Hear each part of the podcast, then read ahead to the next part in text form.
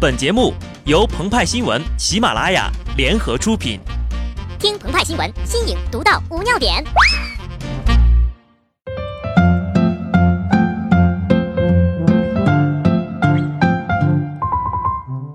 本文章转自澎湃新闻《澎湃联播，听众朋友们，大家好，我是机智的小布。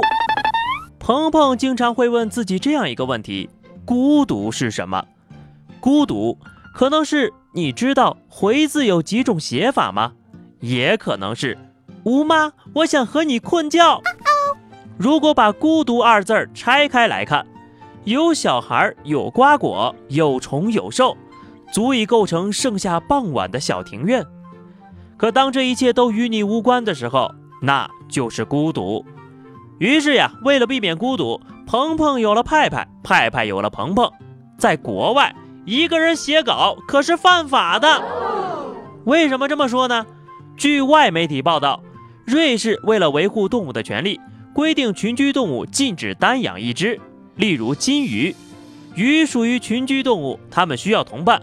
如果只单养一只，让它们在孤独的环境下生长，是相当残酷的，就等于虐待它们。除此之外啊，若是想养猫，就必须让它在户外活动。或是能够透过窗户看见其他的同伴，如果做不到，就必须养两只。这年头呀，大鱼都去拍电影了，连金鱼都有鱼权了。单身狗的明天在哪里呢？全国单身狗协会驻中国分会会长胡歌首先站了出来，说起被虐，我可不是针对谁。七月三十一号，四十岁的林心如和三十七岁的霍建华在五月二十号承认恋情两个月之后呀，于浪漫的巴厘岛举行了婚礼。胡歌作为嘉宾参加了婚礼。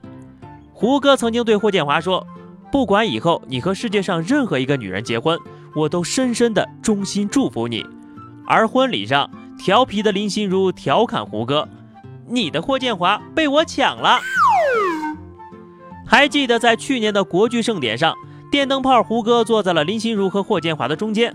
那时候呀，胡歌还被蒙在鼓里呢。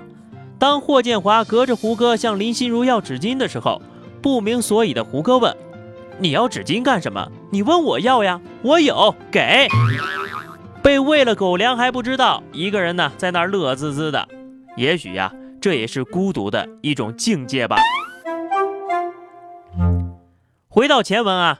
自从有了这条法律啊，瑞士的金鱼那是幸福的，因为他们再也不用经受孤单的虐待，再加上不停的失忆，每七秒钟就有了新的伙伴或是女朋友。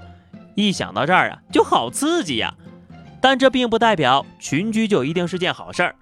同样是一群鱼，亚洲鲤鱼作为外来物种进入美国之后，因为繁殖力强且当地人不喜食用，泛滥成灾。日前呢，不堪其扰的美国人终于想到了一招，投放鲤鱼克星——北美巨型食肉鱼鳄雀鳝。但是这个事儿要是放在中国呢，压根儿就不是事儿。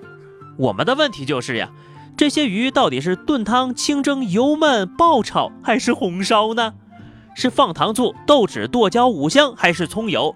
是整条的烧、煮鱼头、切成块儿还是削成片儿？啊，对了，这个鳄雀鳝能不能吃呀？所以说你们美国人呐，简直就是暴殄天物，自己不会做还抱怨不好吃。你看看，同样是作为外来物种的小龙虾，在中国那是什么样一种地位呀？说起小龙虾呀，刚好有一部电影就叫《龙虾》，讲述了一个单身有罪的乌托邦故事。电影当中，所有单身的人都被集中在一座酒店内，限时找到配偶。如果失败，他们将变成一种动物，被放逐到森林中供人捕猎，生死由命。单身者每捕猎一头动物，就能够延续自己作为人的时间一天。如果屡不得手，他们也终将被送入森林。如果你要问鹏鹏和派派，如果可以变成一种动物，会想变成什么？我们可以很明确的告诉大家：大熊猫，看谁敢动我们！